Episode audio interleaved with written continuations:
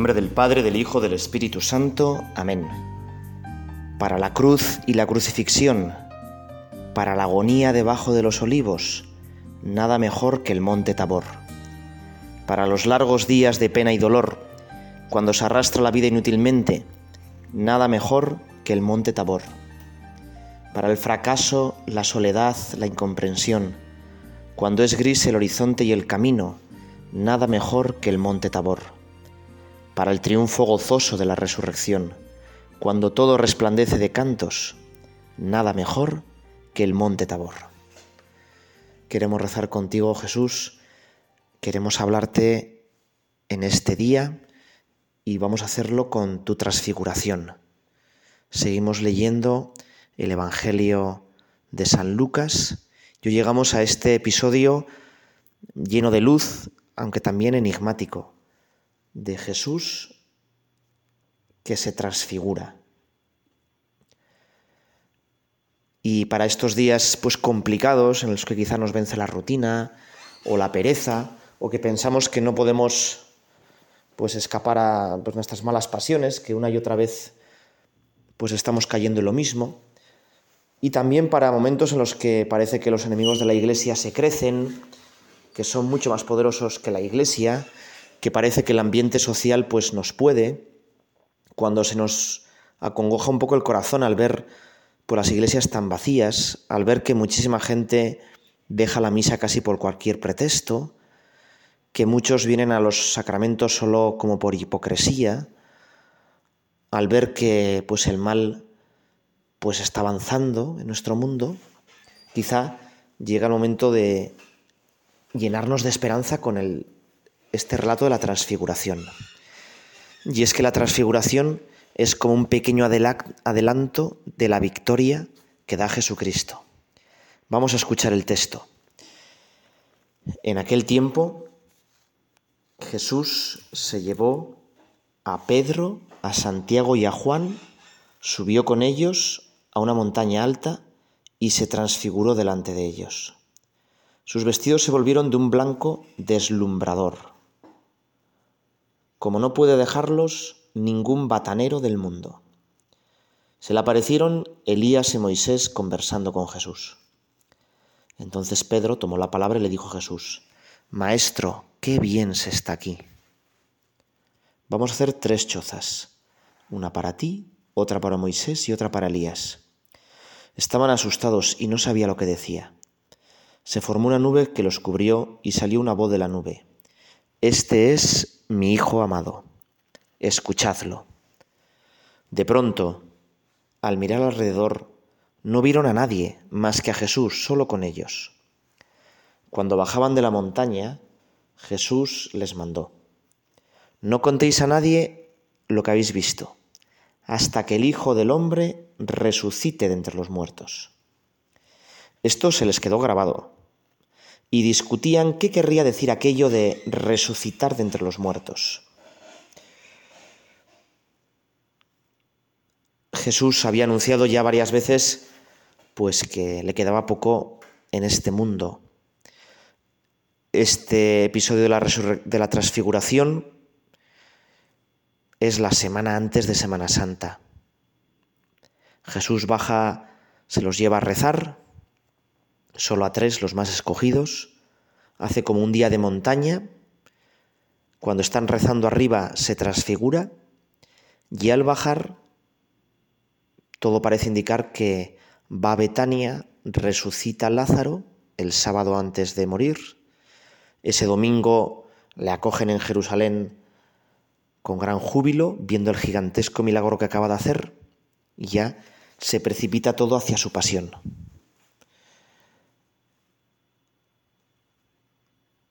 Y Jesús, ante la inmanencia de que le iban a ver como un gusano, todo el mundo riéndose de él, las grandes autoridades del pueblo de Israel despreciándole y condenándole como un malhechor,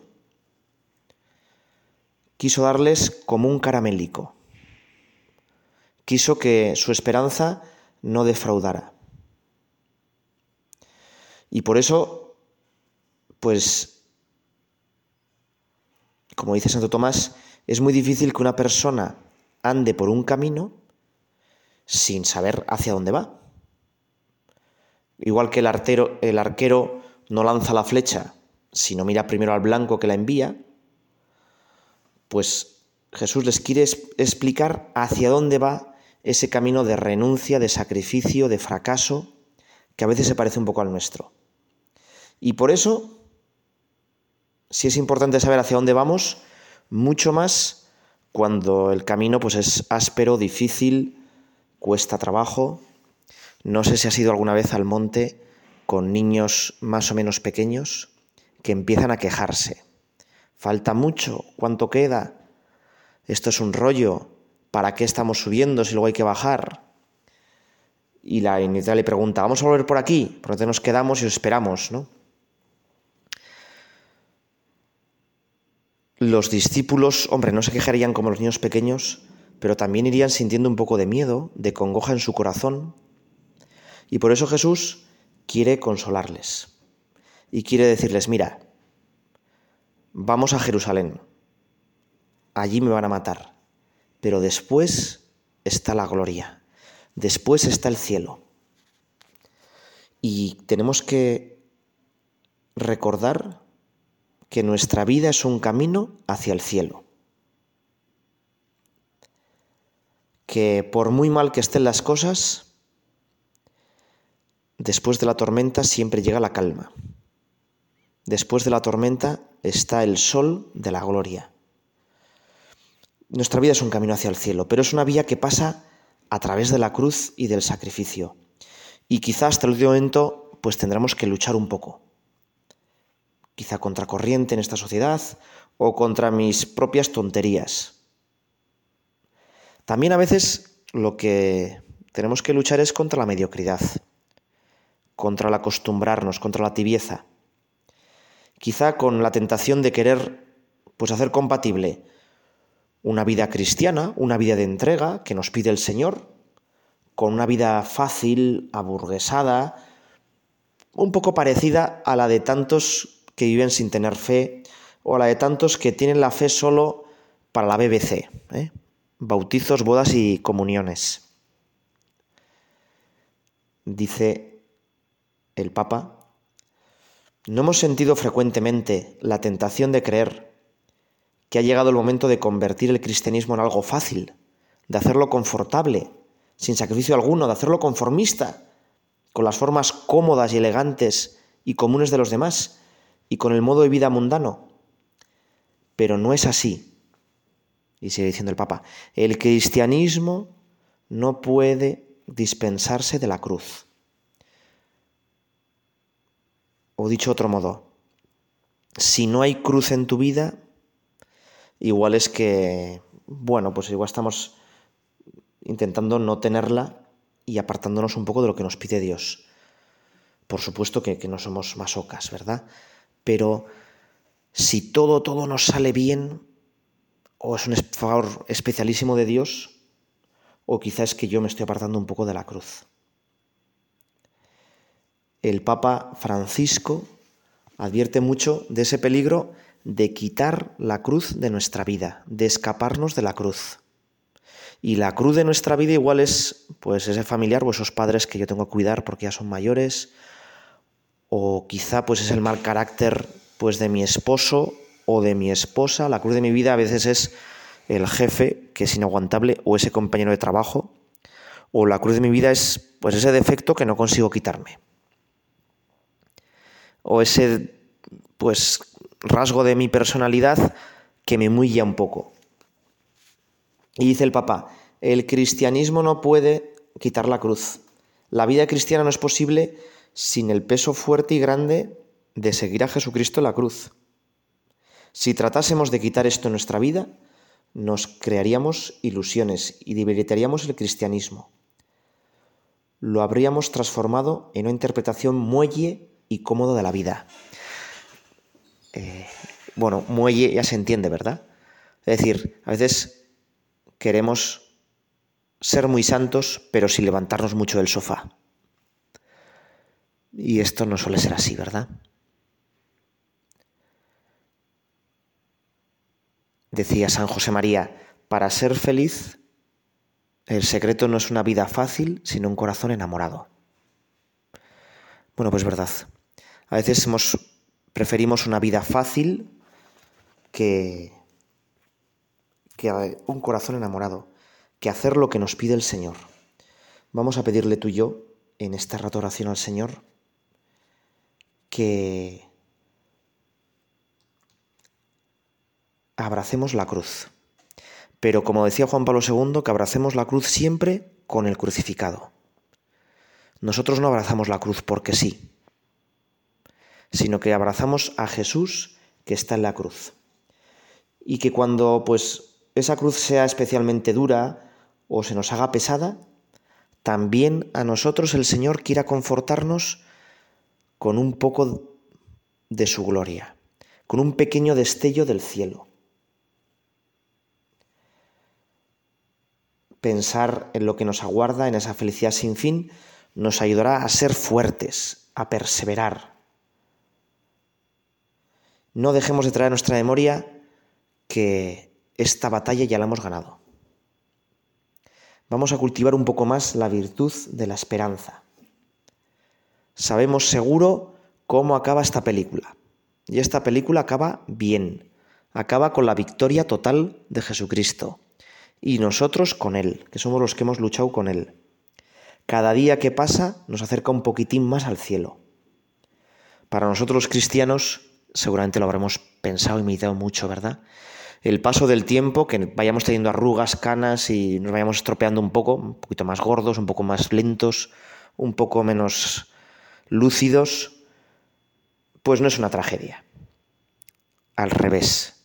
Cada día que pasa es un, paso que tenemos menos hacia el cielo. Cada día que pasa nos acorta el camino que tenemos que recorrer para el abrazo definitivo con Dios, para el encuentro tanto tiempo esperado.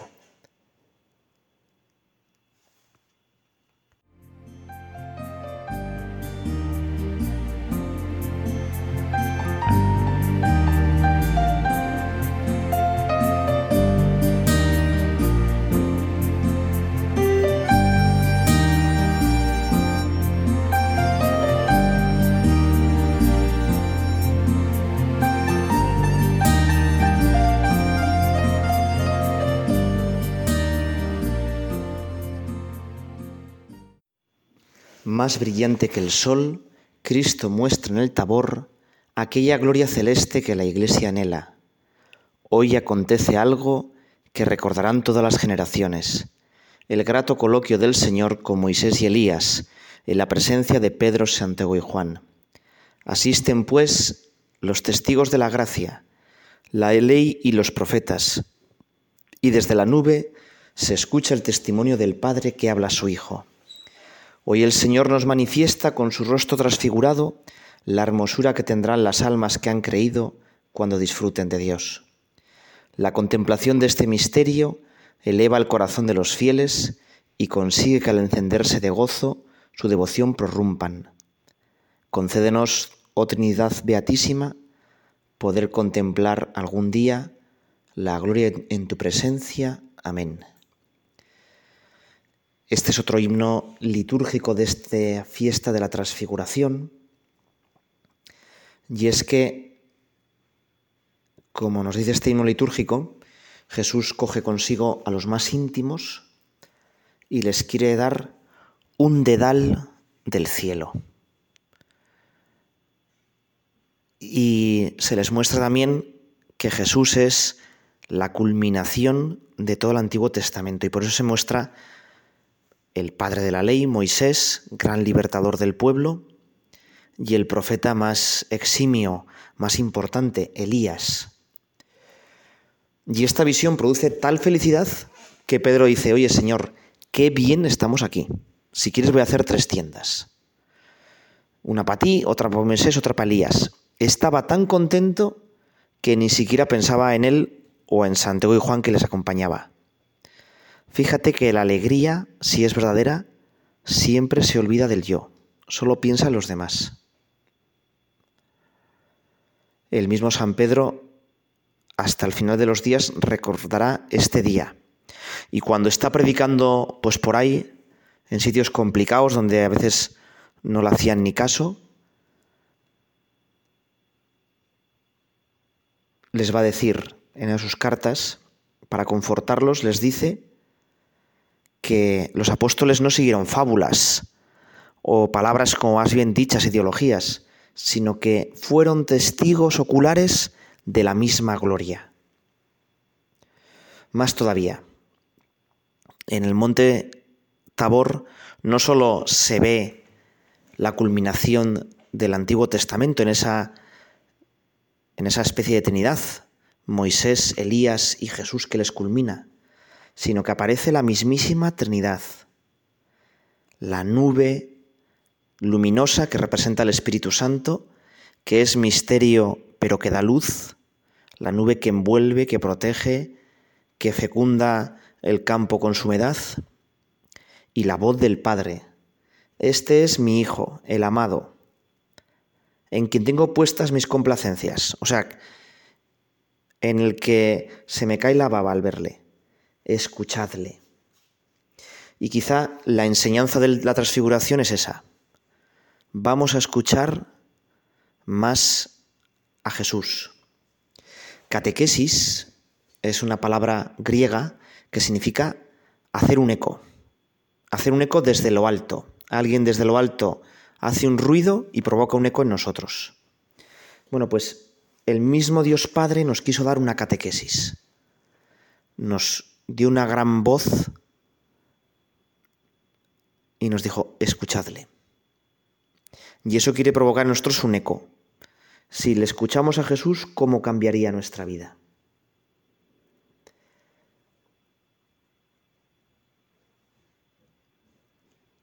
Fíjate que si alguien te dijera un mensaje muy importante para tu vida, no sé, pues imagínate tu padre que en el momento de la muerte pues llama a todos los hijos y les dice pues lo que ha sido el gran secreto de su vida.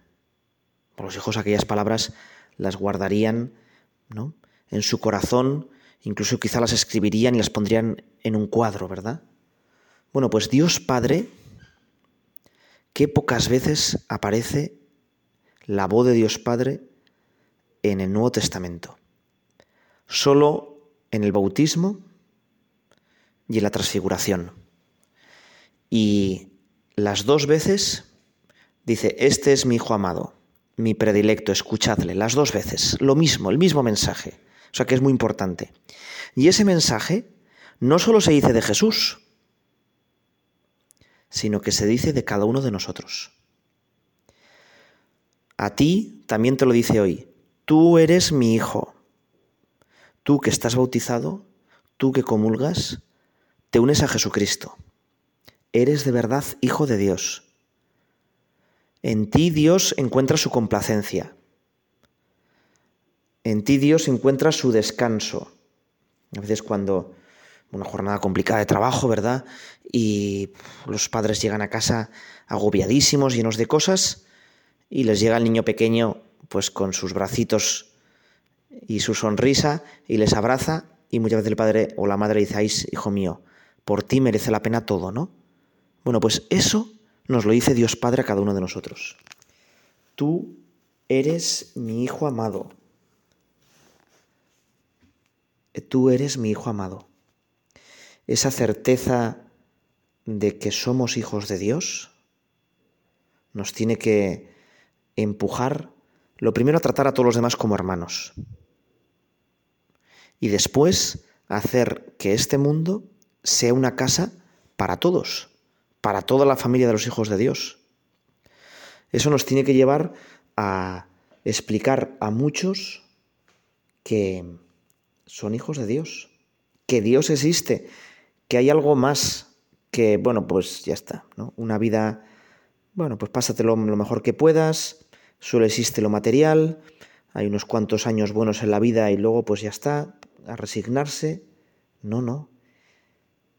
Si Dios es mi Padre, me está esperando también luego en el cielo. Y Jesús en el monte Tabor les da a conocer un poquito del cielo, un poquito del cielo. Por eso vamos a pedir hoy a, a nuestra Madre la Virgen que sepamos ser buenos hijos de Dios, que sepamos como ella acoger la palabra de Dios en nuestro corazón, hacer siempre lo que Dios quiere, sabiendo que con esa certeza de que somos hijos de Dios, pues todo irá bien. Si somos hijos, somos herederos, dice San Pablo, herederos de Dios, coherederos de Cristo. Claro, aquí hay un pequeño problema. San Pedro quiere quedarse allí, pero Jesús baja del monte y va después de esta glorificación, después de enseñarles un poquito del cielo, va a la cruz, va a padecer. Pero incluso los padecimientos más graves de nuestra vida, lo primero no son nada comparados con los de Cristo, pero sobre todo es que padecemos con Él. Y si padecemos con Él, seremos también glorificados. Dice San Pablo, estoy convencido que los padecimientos de este tiempo presente no son comparables con la gloria futura que se ha de manifestar. Cualquier pequeño sufrimiento o grande, imaginaos una enfermedad pues muy dolorosa o humillante o un fracaso en la vida, no es nada comparado con lo que nos espera. Por eso suele decir que el Señor nos bendice con la cruz. Y cuando nos tiene dispuestos bienes muy grandes, pues nos da un poquito de cruz para que nos unamos más a Él. El otro día, y por eso te lo puedo contar, porque no era en la confesión, pues una persona pues manifestaba que tenía una enfermedad pues muy dolorosa, larga, eh, pues estaba haciendo muy pesado, muy, muy insoportable. Bueno, yo, yo le decía, yo le animaba, ¿no? Decir, bueno, Dios eh, nos tiene preparado algo buenísimo. No solo en el cielo, sino aquellos que le aman, también aquí en la tierra empieza ya esa bendición que tiene preparada para después de nuestros sufrimientos. Nuestros sufrimientos se pueden convertir en bendición si los llevamos con Jesucristo. Si en alguna ocasión pues sientes un poco más la cruz. Bueno, es, señal de que te estás uniendo a Jesucristo. Es señal de que Dios te manda esa cruz porque la puedes llevar. Porque un buen padre nunca manda una cruz que no la podamos llevar. Y entonces no es el momento de quedarnos tristes, sino de acudir al Señor, de experimentar su amor paternal, su consuelo. Nunca nos faltará su ayuda para convertir esos males en grandes bienes, para nosotros y para toda la Iglesia. Decía Santa Teresa, no se lleva una cruz cualquiera, sino que se descubre la cruz de Cristo, con el consuelo que se encarga el Redentor de soportar el peso. Él, el amigo inseparable, es quien lleva lo duro y difícil. Y sin Él, cualquier peso, cualquier pequeña cruz nos agobia. San Pablo decía, ¿quién nos va a separar del amor de Cristo? Pues nada. En este día le pedimos con, con el poeta, ¿no? Cuando llegue aquella hora en que se cierren mis humanos ojos, abridme otro, Señor, otros más grandes, para contemplar vuestra faz inmensa. Sea la muerte un mayor nacimiento, el comienzo de una vida sin fin.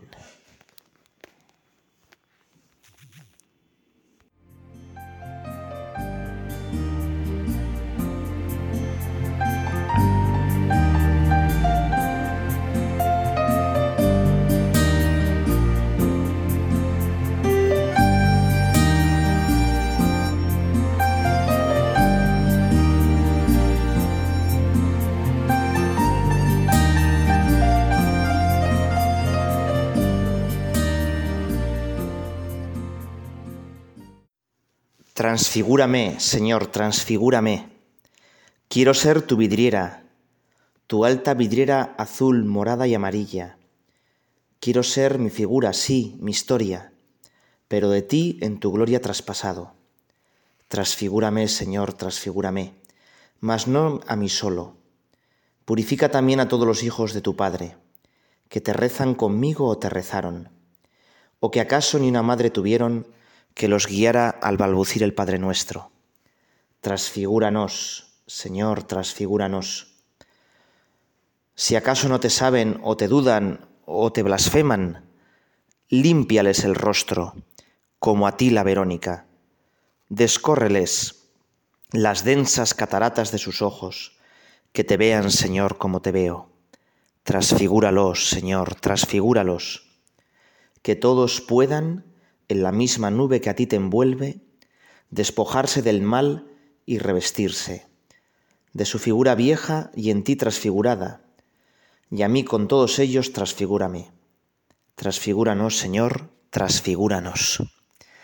Este último himno litúrgico que hemos leído se fija en que cada uno de nosotros estamos llamados también a ser otro Jesús, a imitar a Jesús en todos los misterios de su vida y a imitarle a Jesús también en su transfiguración. Y por eso le pedimos a Dios, transfigúrame. Dice el Evangelio que Jesús sube al monte con Santiago, Pedro y Juan y rezando su rostro empieza a brillar. De él empieza a salir luz. Y nosotros nos transfiguramos, de nosotros sale luz cuando rezamos, cuando nos ponemos en contacto con Dios. Cuando nos ponemos en contacto con Dios, todo cambia. Y lo que antes nos parecía muy negro, pues vemos la luz al final del túnel. Y lo que antes nos parecía rutinario, anodino, sin ninguna importancia, descubrimos la presencia de Jesús. Y a las personas que antes quizá eran un poco incordio, un poco pesadas, vemos que son la ayuda que Jesús nos pone para llegar al cielo. Vemos que son la misma presencia de Cristo. Por eso, otro aspecto de la fiesta de la transfiguración es que todo el universo, con la resurrección de Jesús, con la victoria pascual, queda transfigurado. Esta pequeña transfiguración del Monte Tabor es la primicia, las entradas anticipadas, el entremés que nos anuncia la transfiguración de todo el universo. Lo dice así la liturgia ortodoxa, para mostrar la transformación de la naturaleza humana que ocurrirá durante tu segundo y temible advenimiento, cuando se acabe el mundo, en la, parusía, ¿eh? para mostrar cómo vamos a ser en el cielo, Tú, Salvador, te has transfigurado. Te has, has santificado todo el universo con tu luz. Y es que todo cambia. Cuando estamos a buenas con Dios, cuando estamos en gracia de Dios, cuando Cristo habita en nuestra alma, cuando somos llevados por el Espíritu, todo es transformado. Y nosotros nos gustaría, para acabar este rato de oración, pues pensar eso, ¿no? Señor, transfigura mi vida, cambia mi día a día, que yo sea capaz de, como decía otro santo, de que la prosa diaria se convierta en endecasílabos de amor, decía él.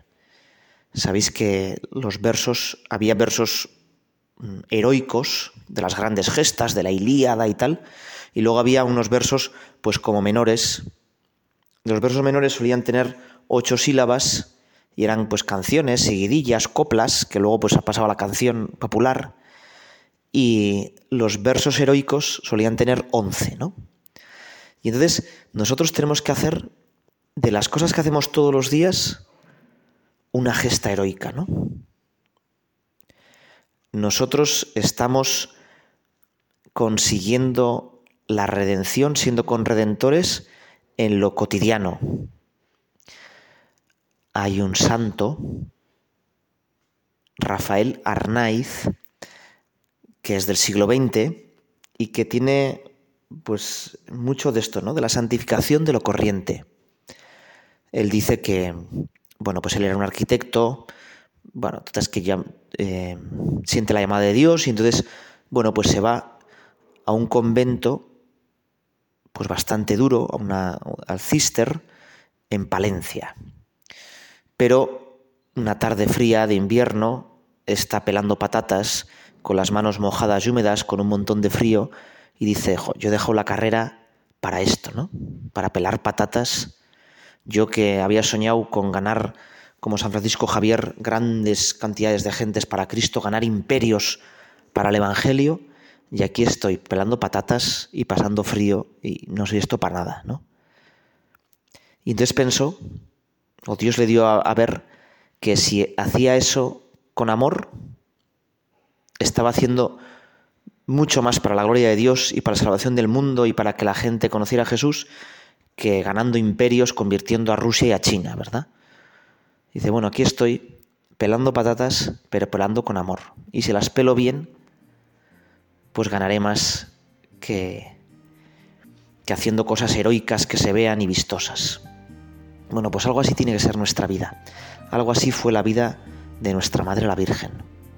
Una vida normal escondida en Nazaret, pero cuánta santidad. A ella nos encomendamos para que ella transfigure nuestra vida, para que seamos como ella. Dios te salve María, llena eres de gracia, el Señor es contigo. Bendita tú eres entre todas las mujeres y bendito es el fruto de tu vientre Jesús. Santa María, Madre de Dios, ruega por nosotros pecadores, ahora y en la hora de nuestra muerte. Amén.